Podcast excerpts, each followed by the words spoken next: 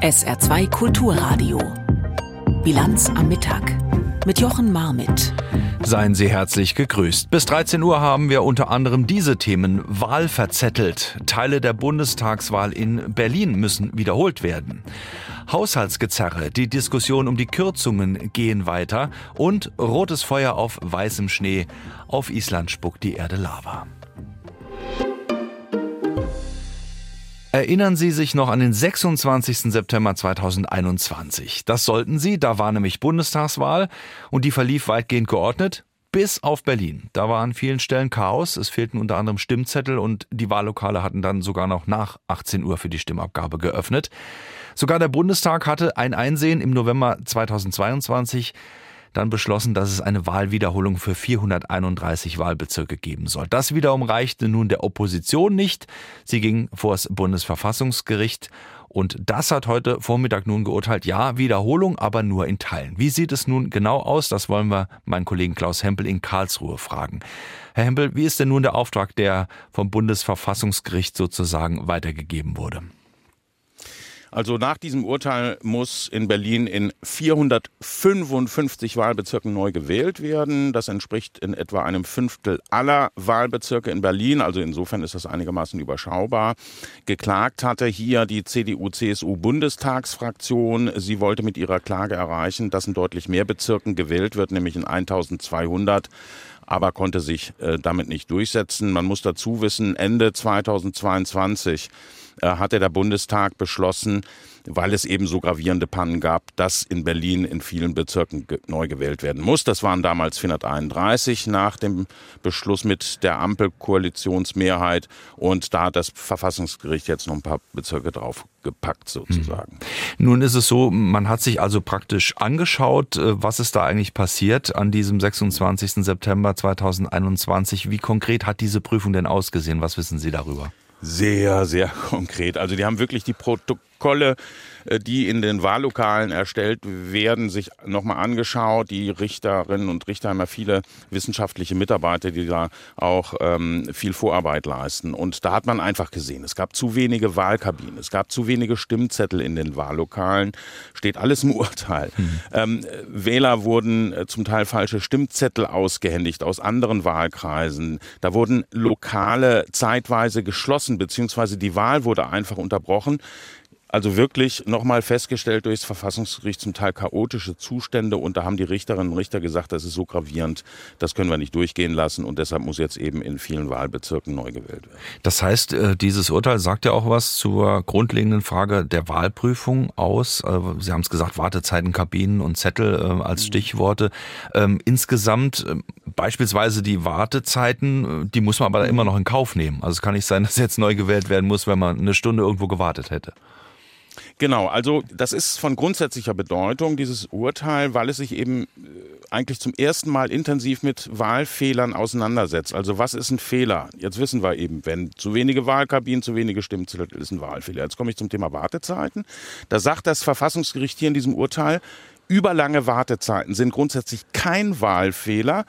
Äh, da fehlen einfach auch gesetzliche Vorgaben. Jetzt kommt das Aber, aber besonders lange Wartezeiten, die sprechen einfach dafür, sagt das Verfassungsgericht, dass die Lokale, die Wahllokale unzureichend ausgestattet sind. Mhm. Und dann wird es sehr konkret. Wenn die Wartezeit mehr als eine Stunde dauert, dann kann man davon ausgehen, dass die Ausstattung der Lokale so schlecht ist, dass, es, dass wir es mit einem Wahlfehler zu tun haben. Nochmal, Wartezeit von mehr als einer Stunde ist ein Wahlfehler. Also da kann nicht nur Berlin nochmal nachschauen, wie sie das äh, besser organisieren. Wann müssen sie denn neu organisieren, damit eben diese Wiederholung stattfindet? Sie meinen, was den Wahltermin betrifft? Genau. Ja, ich konnte mit Landeswahlleiter äh, Stefan Bröchler kurz nach der Urteilsverkündung äh, sprechen und er hat gesagt, dieser Termin war schon länger, äh, stand schon länger im Raum, 11. Februar. Das steht jetzt fest. Am 11. Februar ist ein Sonntag, wird in Berlin zum Teil neu gewählt. Der Landeswahlleiter sagt, wir sind gut vorbereitet. Okay, das lassen wir mal noch offen. Äh, ich gehe davon aus, dass man auch in Berlin daraus lernt. Ähm, nicht zuletzt schauen wir aber doch mal auf das, was dieses Neuwählen jetzt vielleicht noch äh, an der Zusammensetzung des aktuellen Bundestages bewirken könnte. Was ist da absehbar? Ja, finde ich ganz wichtige Frage natürlich. Also erstens, was wird aus der Ampelmehrheit?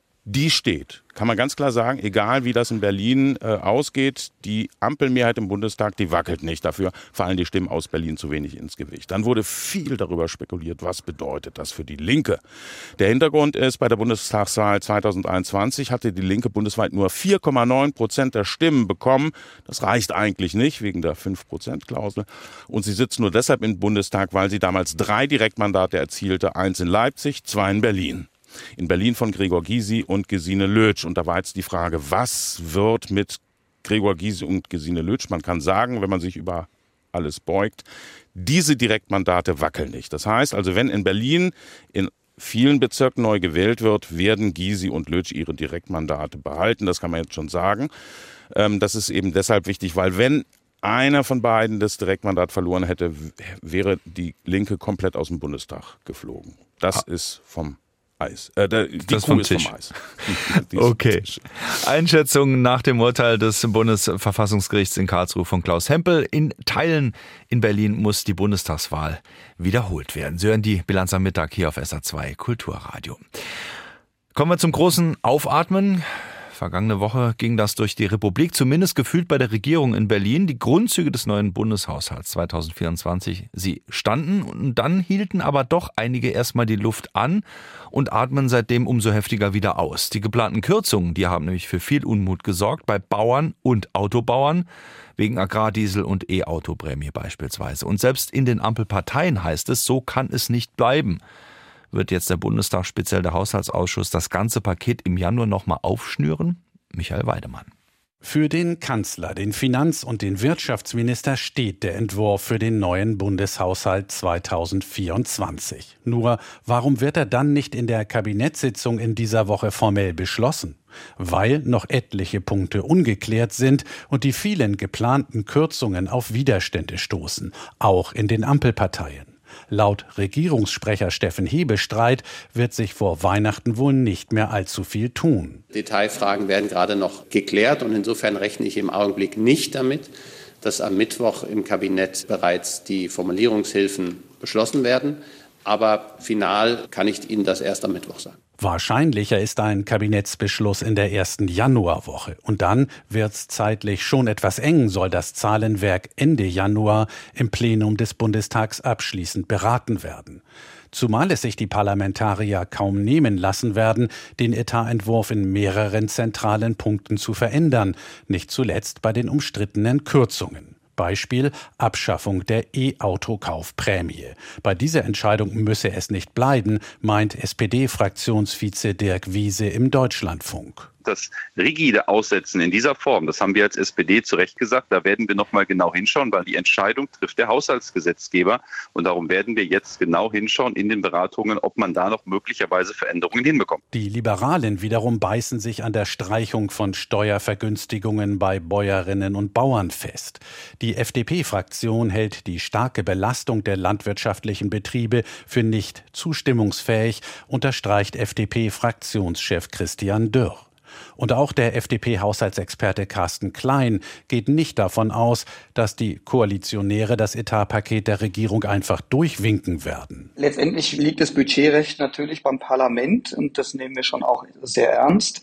Und ich gehe davon aus, dass wir noch einigen Diskussionsbedarf äh, bis zum Haushaltsbeschluss erleben werden. Dabei wollte die Ampel zunächst nur über die Verschuldung und die Steuereinnahmen ausführlicher diskutieren. Die Etats der einzelnen Ministerien dagegen hatte man ja bei den Beratungen zum ursprünglichen Etatentwurf bereits durchleuchtet.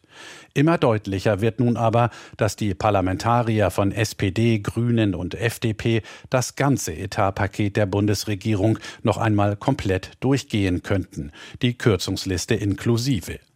Christian Hase, haushaltspolitischer Sprecher der CDU-CSU-Fraktion, rechnet denn auch mit einer offenen Konfrontation zwischen Ampelparlamentariern und Ampelkabinett. Es scheinen wenige Dinge richtig abgesprochen worden zu sein. Und natürlich, die Parlamentarier sind diejenigen, die hier letztendlich die Entscheidung machen. Und insofern bin ich mir eigentlich sicher, dass noch was geändert wird. Aber nicht mehr vom Kabinett. Das wird sich an die Vorlage von Olaf Scholz, Robert Habeck und Christian Lindner halten, sagt Regierungssprecher Hebestreit voraus. Auch wenn die für viele zu schmerzhaften Einsparungen führe. Die allgemeine Einigung und auch die grundsätzliche Stoßrichtung bleiben. Und jetzt muss man in den einzelnen äh, Maßnahmen sehen, aber da sehe ich jetzt wenig Änderungswillen innerhalb der Bundesregierung. Fortsetzung folgt. In einer Futterkrippe. Da beginnt das, was Bethlehem bis heute auf dem ganzen Planeten zu einem Begriff gemacht hat. Und gerade in diesen Tagen geht es dort eigentlich bunt zu, beleuchtet, der zentrale Platz in Bethlehem. Doch in diesem Jahr, da gibt's keinen Baum und keine Lichter. Wegen des Krieges hat Israel den Zugang nach Bethlehem stark eingeschränkt. Weder Pilger noch Touristen dürfen die Stadt betreten. Sehr weit im Hintergrund steht eine Futterkrippe und die Friedensbotschaft, die wird vom Kampfgetöse übertönt. Die aktuelle Entwicklung auch im Gazastreifen zeigt, an diesem Weihnachtsfest wird es keinen Frieden mehr geben. Julio Segador. Wie sehr hat das israelische Militär Teile des Gazastreifens bereits unter Kontrolle? Diese Frage stellen sich inzwischen viele Menschen in Israel. Eigentlich sollte der Norden des umkämpften Küstenstreifens schon längst militärisch gesichert sein. Doch die Realität auf dem Kampffeld zeigt, das ist noch nicht der Fall. Immer wieder brechen in Gaza City, in Jabalia, in Shechaya heftige Kämpfe aus, die viele Opfer auch unter den israelischen Soldaten fordern. Nun hat Israels Verteidigungsminister Yoav Galant bei einer Pressekonferenz mit US-Verteidigungsminister Lloyd Austin zumindest einen zarten Hinweis gegeben, dass Israels Militär vorankommt. I can tell you that und ich kann Ihnen sagen, dass wir bald in der Lage sein werden, zwischen verschiedenen Gebieten in Gaza zu unterscheiden. In jedem Bereich, in dem wir unsere Mission verwirklichen, werden wir in der Lage sein, schrittweise zum nächsten Schritt überzugehen und mit der Arbeit an der Rückkehr der lokalen Bevölkerung zu beginnen. Doch bis es soweit ist, bis die Bevölkerung aus dem Süden Gazas wirklich wieder zurück kann, etwa nach Gaza City, dürfte es noch dauern. Und noch ist völlig unklar, wohin die Menschen sollen. Der Großteil der Häuser und Wohnungen sind zerstört. Der palästinensischen Bevölkerung fehlt es praktisch an allem. Und dann zeigt sich, die Hamas ist weiter kampffähig und auch kommunikationsfähig, wie sie in der Nacht bewiesen hat.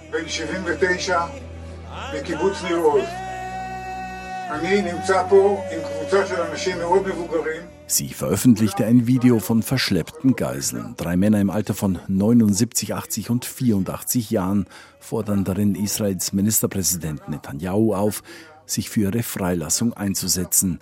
Lasst uns hier nicht alt werden, sagt eine der Geiseln wörtlich. Die drei Männer, die mit weißen T-Shirts bekleidet sind und lange Bärte haben, sehen angeschlagen aus. Mutmaßlich sind sie während der Aufnahme des Videos unter Druck gesetzt worden. Armeesprecher Daniel Hagari sprach von einem, Zitat, Video des kriminellen Terrors. Es zeige die Brutalität der Hamas gegenüber unschuldigen älteren Zivilisten, die medizinische Hilfe brauchen. Auch Noam Peri hatte das Video gesehen. Ihr Vater ist eine der drei Geiseln. Im ersten Moment ist es sehr aufregend, ihn zu sehen, zu wissen, dass er am Leben ist. Dann kommen die Fragen auf. Wie sieht er aus? Wie mag es ihm gehen? Da kommen Schmerz und Freude zusammen. Mein Vater ist 80 Jahre alt. Ganz offensichtlich wird er dort nicht mehr lange durchhalten. Auf uns, vor allem aber auf unserer Regierung, liegt die moralische Pflicht, ihn und alle anderen so schnell wie möglich zurückzuholen.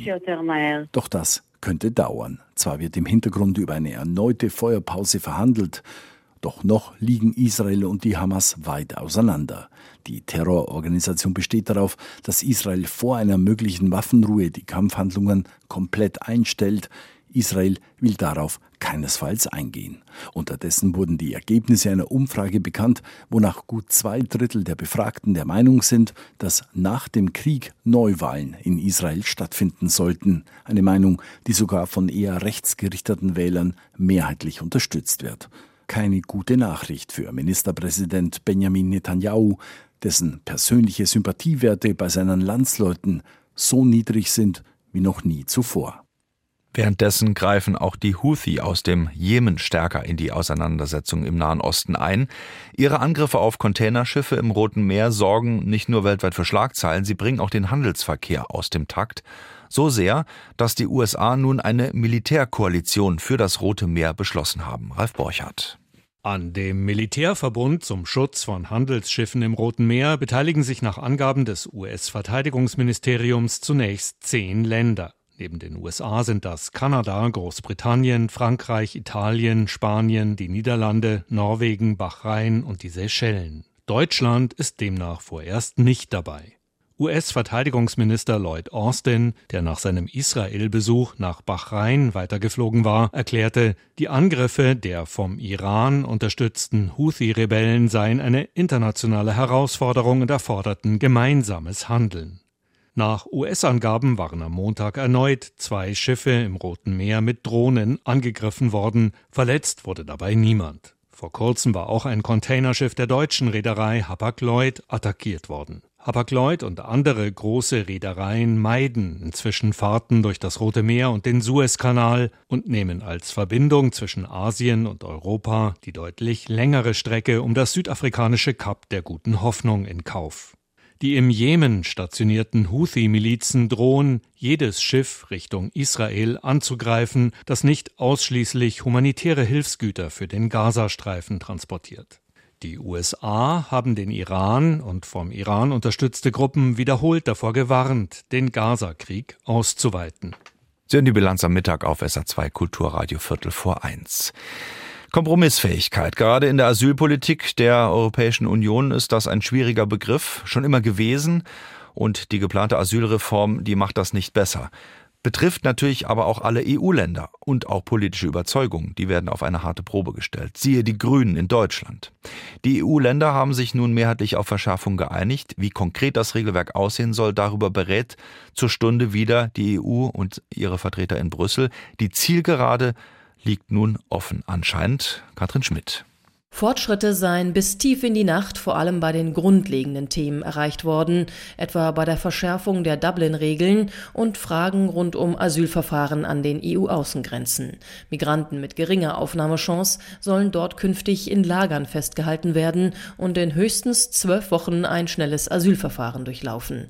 Strittig offenbar weiter die Frage, ob Familien mit Kindern von diesem Verfahren ausgenommen werden und bis zu welchem Alter der Kinder.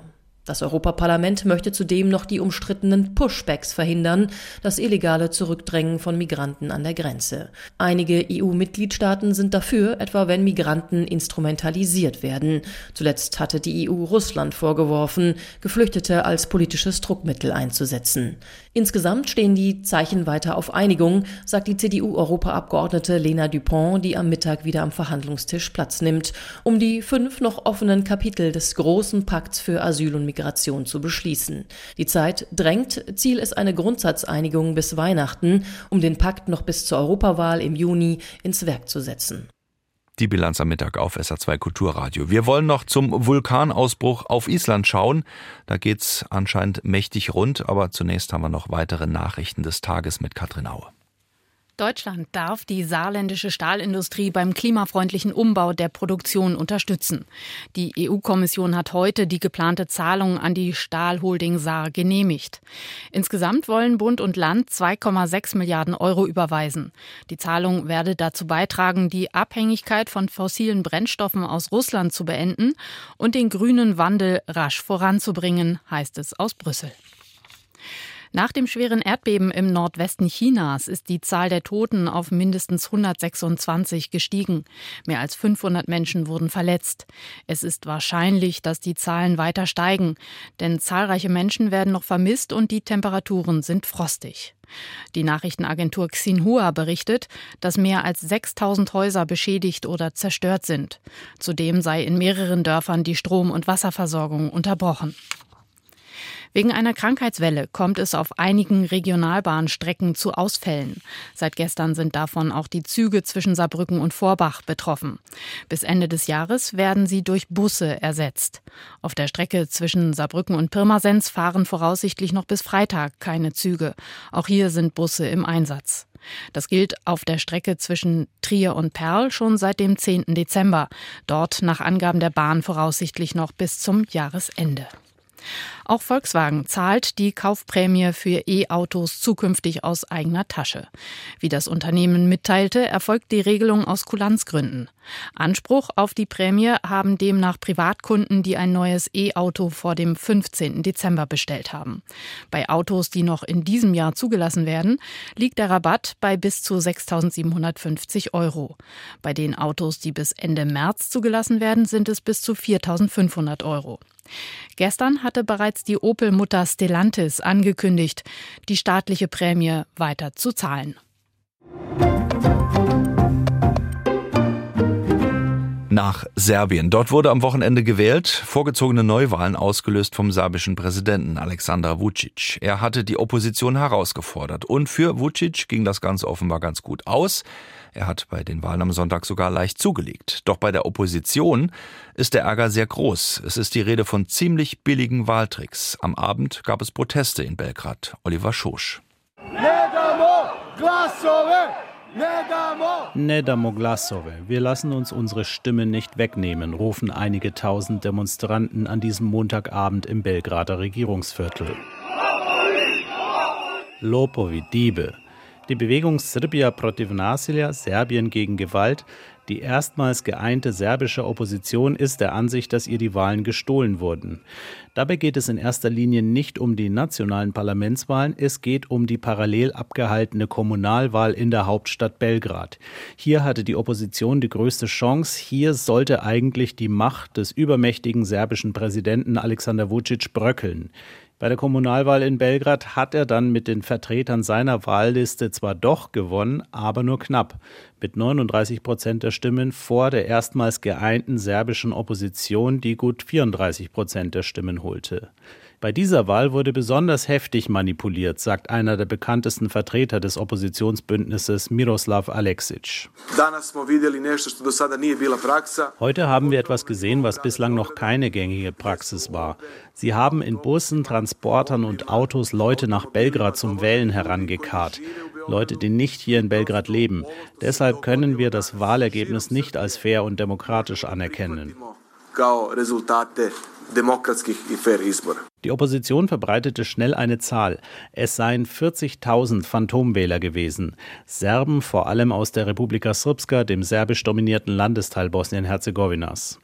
Die Belgrader Opposition protestierte vor dem Stadtparlament. Mit dabei der Belgrader Bürgermeisterkandidat von Serbien gegen Gewalt, Wladimir Obradovic. Ihr wart alle Zeugen von einer Reihe von Unregelmäßigkeiten am Sonntag bei der Wahl. Wir haben hier Kisten voller Beweise für Rechtsverstöße vorbereitet und die bringen wir jetzt zur Nationalen Wahlkommission. Internationale Wahlbeobachter bestätigen zwar nicht die Zahl der 40.000 Phantomwähler, dafür sind aber auch ihnen einige Unregelmäßigkeiten aufgefallen. So der OSZE-Wahlbeobachter, der österreichische ÖVP-Abgeordnete Reinhold Lopatka. Election Day was marked am Wahltag gab es zahlreiche Probleme beim Ablauf. Es gab zu wenig Sicherheit bei den Wahlen und beim Auszählen. Die Wahllokale waren oft überfüllt, das Wahlgeheimnis wurde missachtet und es kam immer wieder zu Fällen von Stimmabgaben in Gruppen. Der serbische Präsident Alexander Vucic weist die Vorwürfe zurück, die Wahlen seien nicht fair gewesen. Er gibt aber offen zu, dass viele Serben aus dem Ausland zu den Wahlen gekommen seien. Das sei aber völlig normal, so Vucic. Auch dass Serben aus Bosnien den Bürgermeister von Belgrad wählen, das scheint für den serbischen Präsidenten kein Problem zu sein. Ich möchte mich bei all unseren Landsleuten entschuldigen, die laut dem Gesetz natürlich das Recht haben, in unserem Land zu wählen und die jetzt für schuldig erklärt werden. Die serbische Oppositionsabgeordnete Marinika Tepic, die am Montagabend mit einem Kollegen in der Wahlkommission empfangen wurde, kündigte noch im Gebäude an, in den Streik zu treten. Wir werden als Volksvertreter hier bleiben und mein Kollege Miroslav Aleksic und ich werden ab heute Abend länger hier bleiben und wir treten ab jetzt in den Hungerstreik. In den kommenden Tagen könnte es auch auf den Belgrader Straßen wieder zu neuen Protesten kommen. Die große Protestwelle des Frühjahrs war ab dem Sommer abgeflaut. Der Südwesten Islands leuchtet feuerrot im Moment. Der befürchtete Vulkanausbruch südlich der Hauptstadt Reykjavik ist eingetreten. Auch wenn es schön aussieht, ein gefährliches Naturereignis und für die Menschen mit einer ungewissen Zukunft verbunden. Julia Weschenbach. Es ist ein spektakuläres Naturschauspiel, das Island gerade erlebt. Glühend orangerote Lavafontänen schießen über mehrere Kilometer in den Himmel. Dichte Rauchwolken steigen auf, Überall brodelt und zischt es. Auf den Ausbruch des Vulkans auf der Halbinsel Reykjanes hatten die Isländerinnen und Isländer wochenlang gewartet. Und dann kam er doch irgendwie überraschend. Auf mittlerweile vier Kilometern strömt und spritzt aus einem Riss in der Erde Lava. Island ist Vulkanausbrüche gewohnt, aber dieser ist größer als die der vergangenen Jahre. Was diesmal auch anders ist, der Vulkan brach in der Nähe eines Fischerdorfs aus. Polizist Toria Thorsteinsson. Die Eruption ist in der Nähe von Grindavik und wir haben die Stadt geräumt und die Umgebung abgesichert. Alle Straßen in diesem Gebiet werden abgesperrt. Wir tun alles, um die Situation unter Kontrolle zu halten. Für viele Einheimische ist der Vulkanausbruch eine Katastrophe. Bereits vor Wochen waren die Einwohnerinnen und Einwohner des Fischerörtchens Grindavik evakuiert worden. Zuletzt hatten sie ihre Häuser wieder betreten dürfen, doch vieles war durch die heftigen Erdbeben bereits zerstört.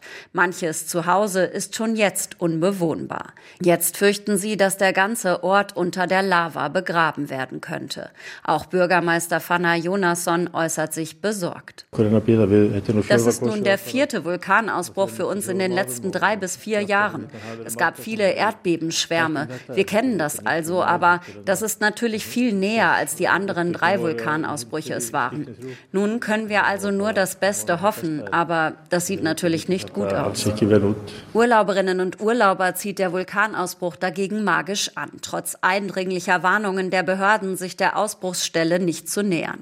Der US-Amerikaner Robert Donald Forrester kann sein Glück heute kaum fassen. Ich finde es sehr aufregend, zur richtigen Zeit am richtigen Ort zu sein und dieses Naturphänomen miterleben zu dürfen. Die Natur in Aktion zu sehen, wie die Lava aus dem Boden aufsteigt, das ist wirklich faszinierend. Es ist wie im Film. Jetzt heißt es für die Isländerinnen und Isländer auf der Reykjanes-Halbinsel abwarten. Denn noch ist nicht sicher, wie lange der Vulkan Lava spucken wird. Experten gehen davon aus, dass es bis zu zehn Tage dauern könnte. Magnus Tumi Gudmundsson ist Geologieprofessor an der Universität von Island. Es kommen mehrere hundert Kubikmeter Lava pro Sekunde. Das ist einiges mehr als bei den Eruptionen, die die Halbinsel bisher gesehen hat. Wie lange es dauern wird, wird sich zeigen. Unter der Halbinsel liegen keine größeren Lavafelder, was auf einen kürzeren Ausbruch deuten könnte. Noch ist die Gefahr für Grindavik nicht gebannt, aber es sehe gerade gut aus, sind sich Experten im isländischen Fernsehen einig. Auch der internationale Flughafen in Keflavik ist bislang noch geöffnet. Am Morgen hoben die Maschinen wie geplant ab. Die Winde stünden derzeit günstig, sagte ein Meteorologe dem Fernsehsender Ruf. Aber auch das kann sich jederzeit ändern. Bleibt noch die Wetterfarbe fürs Saarland. Die ist heute grau. Zum Abend hin gibt's noch Regen dazu bei zwei bis fünf Grad. Soweit die Bilanz am Mittag. Am Mikrofon war Jochen Marmit. SR2 Kulturradio. Auslandspresseschau. Im Gazakrieg versuchen die USA, Israel dazu zu bewegen, milder vorzugehen. Es habe nicht funktioniert, sich nach dem Hamas-Massaker vom 7. Oktober mit harter Kritik zurückzuhalten, meint de Volkskrant aus den Niederlanden. Israel lässt sich nicht beeinflussen. Weil die traumatischen Ereignisse des 7. Oktober Rachegelüste ausgelöst haben, aber auch weil rechtsextreme Politiker den Krieg nutzen wollen, um mit den Palästinensern abzurechnen. Im Schatten des Krieges nimmt auch die Gewalt gegen Palästinenser im Westjordanland zu. Der Westen muss daher härter gegen Israel auftreten. Die Kriegsmaschinerie muss gestoppt werden, bevor sie noch weiter entgleist, zum Schaden der Menschen im Gazastreifen, der Region, Israels selbst und seiner westlichen Verbündeten. Die Financial Times aus Großbritannien schreibt Washington dringt auch auf einen Plan für die Zeit nach dem Krieg und hofft, diese Katastrophe nutzen zu können, um die Aufmerksamkeit wieder auf die Notwendigkeit einer politischen Vision zur Beendigung des israelisch-palästinensischen Konflikts zu lenken. Dies würde den USA helfen, ihre arabischen Verbündeten zu beschwichtigen, die die Empörung ihrer Bevölkerungen über die humanitäre Katastrophe in Gaza lindern müssen. Premier Netanyahu macht dabei jedoch nicht mit. Zu einem anderen Thema. In Serbien hat die Partei des nationalistischen Präsidenten Vucic die Parlamentswahl klar gewonnen. Für die Zeitung Nepsovo aus Ungarn steht fest, dass die Opposition von Anfang an chancenlos gewesen sei. Vucic hatte die Wahl wieder einmal zur Volksabstimmung über seine Person umfunktioniert. In Serbien hat er ähnliche Verhältnisse geschaffen, wie es sein Freund, der ungarische Ministerpräsident Orban, in Ungarn tat. Doch Vucic weiß auch, dass er für den Westen ein unumgänglicher Akteur ist, dass er für Brüssel der einzige Gesprächspartner ist, weil es keine einheitliche proeuropäische Opposition gibt. Das waren Auszüge aus Kommentaren der nationalen Presse, zusammengestellt von Klaas Christoffersen.